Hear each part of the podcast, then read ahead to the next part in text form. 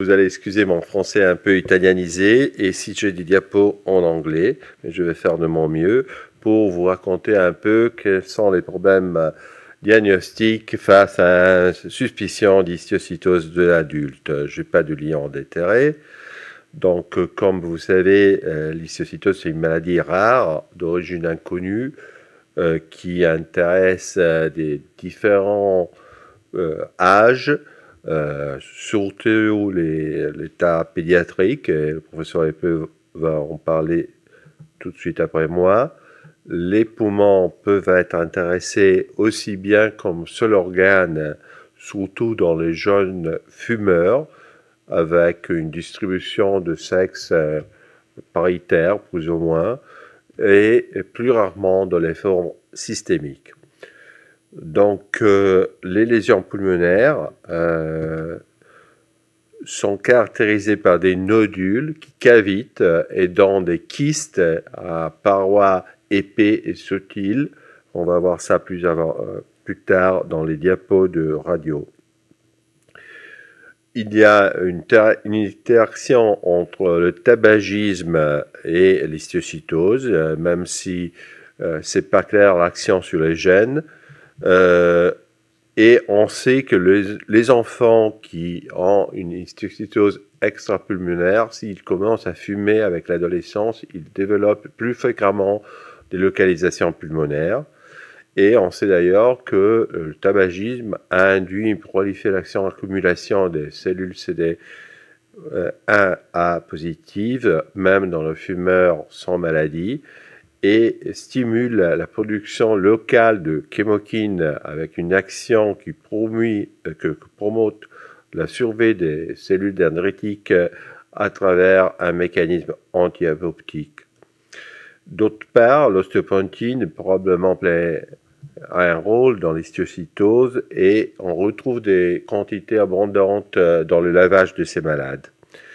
Le BIRAF, euh, je vais rapidement seulement en parler, c'est une mutation qui a été décrite euh, dans les malades aussi avec histiocytose, aussi bien que dans la Manchester disease. Et on peut avoir une mutation somatique, mais quelquefois, on peut trouver même une mutation dans les cellules circulantes. Donc, euh, ça pourrait quand même être aussi, dans certains malades, quelque chose qui nous donne des informations diagnostiques et, sur le développement de maladies assez intéressant. Point de vue clinique, la présentation clinique des malades, typiquement, est avec des symptômes respiratoires, donc euh, de la toux, de la dyspnée, euh, quelquefois de la fièvre, de la malaise, par de poids. On peut avoir une présentation aiguë avec des pneumothorax qui peuvent être aussi bilatérales. Et on a des euh, malades qui ont un diagnostic. Par exemple, nous, on en voit pas mal parce qu'on a plusieurs programmes de euh, screening des cancers de poumons dans les fumeurs à Milan. Et donc, ils font le scanner euh, et on trouve euh, des lésions qui, nodulaires. Ils arrêtent de fumer et, ça s'en va. L'épidémiologie n'est pas claire aussi parce que souvent la maladie, comme je viens de dire, est asymptomatique on considère euh, euh, que ça représente plus ou moins le 5% des maladies interstitielles et même euh, dans nos données, nous, on a un centre assez large de maladies interstitielles. On a exactement le 5% de la population générale. donc, devant la suspicion, ce qu'on doit faire, c'est établir le degré de pulmonaire regardez bien s'il n'y a pas des complications et s'il n'y a pas une atteinte extrapulmonaire par la maladie. Ça, c'est des données de notre centre sur 40 malades. Vous voyez une légère prévalence des femmes même dans les autres données, c'est comme, c'est pareil. L'âge est autour de 40 ans. Il y a toujours un certain délai entre euh, les symptômes et le diagnostic. Et la plupart des, la grande plupart des malades sont fumeurs euh, les symptômes euh, plus fréquents sont la dyspnée à l'effort, la toux, pneumothorax, et puis il y a des symptômes liés aux localisations extrapulmonaires. On a fait le diagnostic dans 20 malades seulement sur la base des données clinico-radiologiques. On dit malade, on a aussi eu des, euh, des informations utiles par le lavage. Euh, les biopsies pulmonaires ont été faites euh, pratiquement seulement dans des malades qui ont eu des pneumothorax et des thoracoscopies pour manager les pneumothorax. Et puis, quelquefois, on a vu des malades qui ont eu dans des centres d'orthopédie, des aspirées ou des autres biopsies de lésions osseuses. La fonction respiratoire peut être normale. Ils peuvent avoir un peu d'obstruction, c'est une maladie bronchiolaire, euh, rarement restriction. Euh, et comme vous voyez, ils peuvent euh, même avoir, ça c'est plusieurs séries qui confirment le fait que d'habitude ils sont surtout obstrués, rarement avec un syndrome restrictif. surtout on peut avoir une réduction de la DLCO qui, comme on va voir plus tard, peut être aussi lié au développement d'une hypertension pulmonaire. Euh, on n'y a pas strictement, au moins nous, on n'a pas trouvé une corrélation stricte entre euh, le test de marche euh, et les épreuves fonctionnelles dans ces malades. Et probablement, ça aussi, c'est lié parce que au fait qu'il y a une discrépance entre l'atteinte pulmonaire, la fonction respiratoire, la présence au moins d'HTAP. Par contre, euh, c'est pas prive d'intérêt le test d'effort cardiopulmonaire parce que ça peut discriminer une atteinte ventilatoire d'une atteinte vasculaire. Donc, euh, je pense que c'est assez intéressant. Euh, point de vue radiologique, ces malades d'habitude aussi la radio du thorax c'est quelque chose et d'habitude c'est des micro réticonodulation, surtout dans la partie euh, supérieure euh, des poumons. Euh, et chaque, hum, quelquefois, on peut avoir des pneumothorax asymptomatiques. On peut reconnaître des lésions lithiques d'une côte.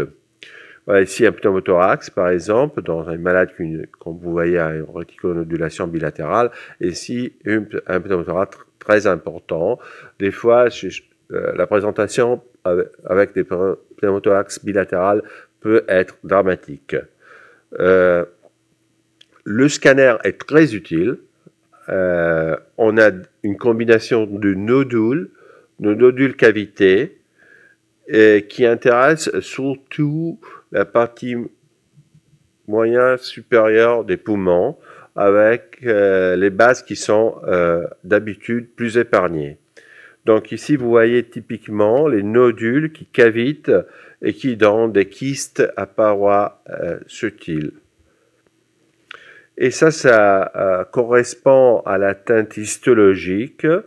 Donc, on a la progression d'une forme floride initiale avec les nodules vers une forme kystique terminale avec un emphysema paracicatricial.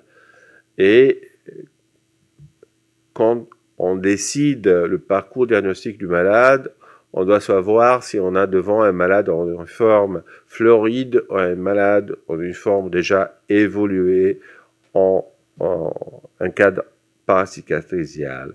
Donc ici, vous voyez bien le nodule qui évolue dans une kyste paroi épais, épais et finalement plus subtil et ici une autre image, mais toujours avec les bases pulmonaires qui sont euh, plus épargnées par la maladie. Encore des images assez claires du cadre euh, radiologique qu'on peut avoir. Ça, c'est une vieux étude qu'on avait publiée il y a euh, plusieurs années. on n'avait pas encore les softwares qu'on a maintenant sur euh, les scanners. Euh, le caliper, par exemple, à un moment va donner des informations utiles dans les maladies kystiques. Ici, on avait fait une étude en corrélant la quantification de la teinte scanner avec le density mask, c'était un vieux software, de scanner avec euh, les épreuves fonctionnelles. Il y avait déjà une bonne corrélation et euh, aussi avec le test de marche, mais juste pour dire que quand même, d'habitude, on a une bonne corrélation entre les données du scanner et les données fonctionnelles.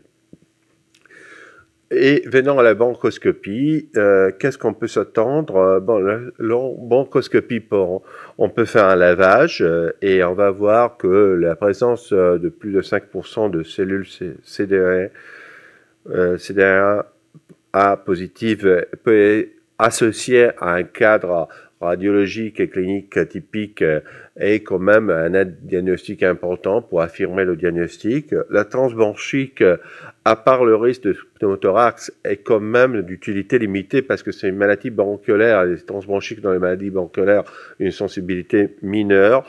Euh, la cryobiopsie, on n'a pas vraiment de données. Euh, c'est la grande mode en Italie, je sais pas en France. Nous, on l'a fait, mais on l'a fait euh, la cryobiopsie seulement dans les formes fibrosantes, pas dans les formes kystiques.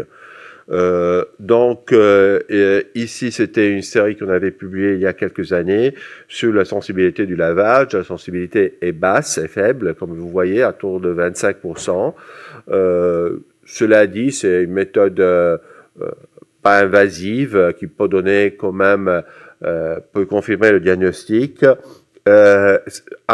probablement la sensibilité majeure dans les formes fleuride de maladies que dans les formes avancées. Et encore, euh, les données diagnostiques euh, qu'on avait collectées dans une série de malades, euh, où il y a aussi bien des biopsies faites dans le cadre de malades qui avaient des pneumothorax. ça, c'est pour rappeler que la maladie peut donner aussi des atteintes dermatologiques et des atteintes de l'oreille les atteintes dermatologiques en particulier. Ici, c'est euh, une forme très évidente, mais peut être très difficile à diagnostiquer. Et il faut avoir des dermatologues euh, assez experts. Et, mais ça peut être intéressant, ça aussi, pour faire un diagnostic non invasif de la maladie.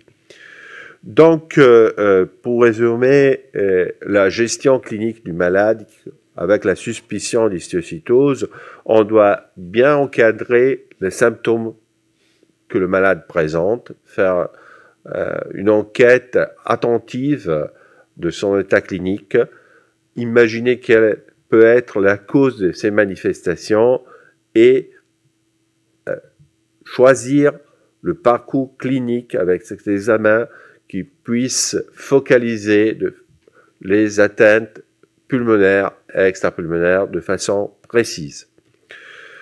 On a récemment publié une série de 18 malades où, avec nos endocrinologues, on a fait un bilan extensif de la teinte endocrinologique dans ces malades. Et euh, finalement, on a découvert que la plupart avaient un diabète insipide.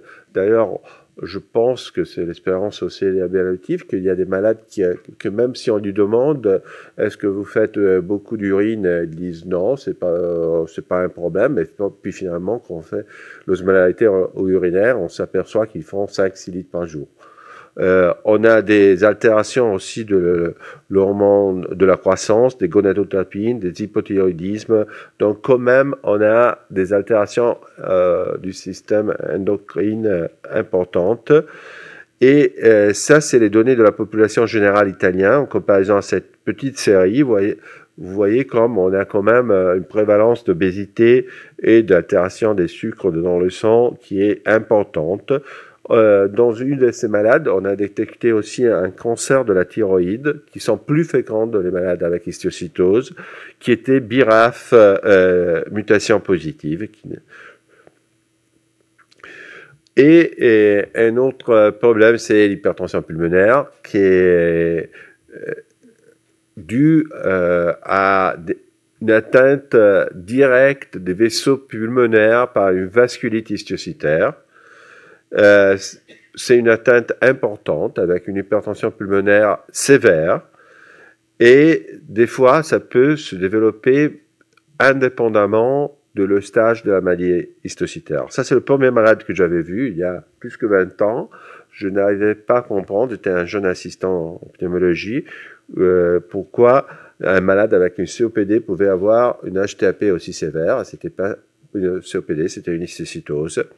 Et ça, c'est un très vieil PPI qu'on avait publié avec l'équipe de Gérard Simoneau et Marc Imbert, euh, en comparant les malades avec fibrose, histiocytose, lymphangiomatose, seulement pour vous faire noter que les malades avec histiocytose ont un degré d'hypertension pulmonaire beaucoup plus important que les fibroses et que les histiocytoses, avec une baisse de l'index cardiaque.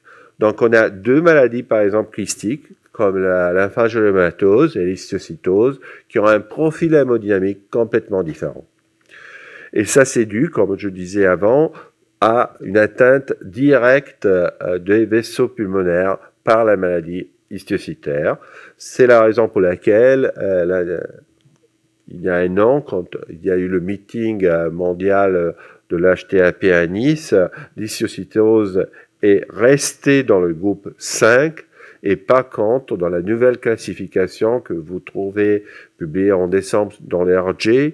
Euh, la lymphangiomatose a été euh, déplacée au groupe 3 d'hypertension pulmonaire liée à maladie du parenchyme pulmonaire parce qu'elle a un degré d'hypertension complètement différent et d'habitude euh, mineur.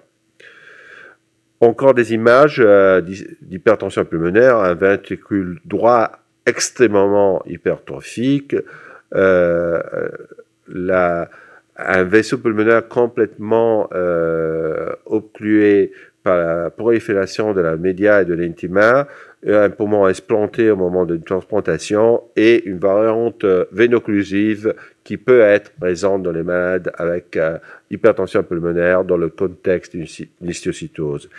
Et le papier de Lepavec, publié il y a quelques années euh, sur Chest, euh, bien euh, représentait le profil de ces malades qui avaient une classe fonctionnelle WHO autour de 3-4 avec une hypertension majeure et aussi une certaine réponse quand même aux médicaments de la classe 1 d'hypertension pulmonaire, donc les médicaments comme le besantan, etc., euh, qu'il faut quand même manager avec beaucoup de précautions pour le risque d'édème pulmonaire causé par la maladie veno-occlusive. Donc l'échocardiographie reste euh, l'examen de screening pour l'HTAP qui, euh, dans les cas sélectionnés, doit être confirmé de toute façon et sûrement avant de aucun traitement euh, par un cathédroit. Le follow-up peut être fait avec des épreuves fonctionnelles sériées. Les malades peuvent avoir des rechutes, donc c'est important d'avoir un follow-up aussi dans le longtemps et euh, on ne fait pas exactement euh, là euh, quand on doit répéter des scanners à ces malades et finalement on décide à ce moment il n'y a pas de guideline clair cas par cas. Euh, l'atteinte squelettrique, euh, euh, professeur Tazi a publié une série importante sur l'atteinte squelettrique et il a bien démontré qu'en ensemble ce symptôme suggestive d'un atteinte squelettrique, c'est pas nécessaire de faire de façon systématique des radios du, extensives. Et, et donc, probablement dans ces cas, une TAP euh, c'est pas inutile et peut être un examen de screening intéressant quand il y a une suspicion. Et finalement, aussi, euh, aussi bien, il faut avoir en tête que ces malades ont une incidence de cancer, cancer de poumon, de forme lymphoproliférative plus haute que la population générale. Et, et il faut bien suivre les malades en sachant que c'est possible qu'ils développent, euh, des, d'ailleurs ça a été tous des grands fumeurs, la plupart des euh, possibilités de euh, maladies oncologiques. So, pour arriver à les diapos finales, un bilan médical extensif de maladies est très important. Euh, quand on a une suspicion d'atteinte extrapulmonaire, une TEP peut être utile pour screener ces malades, surtout sur l'atteinte osseuse. il faut avoir en tête que c'est possible que ces malades développent une hypertension pulmonaire et des fois, le premier signe, c'est une baisse importante de la DLCO ou une désaturation au test de marche. Euh, et dernière chose, euh, le euh, follow-up doit aussi prévoir la possibilité que ces malades développent des néoplasies le long cours de leur maladie. Je m'arrête ici. Merci.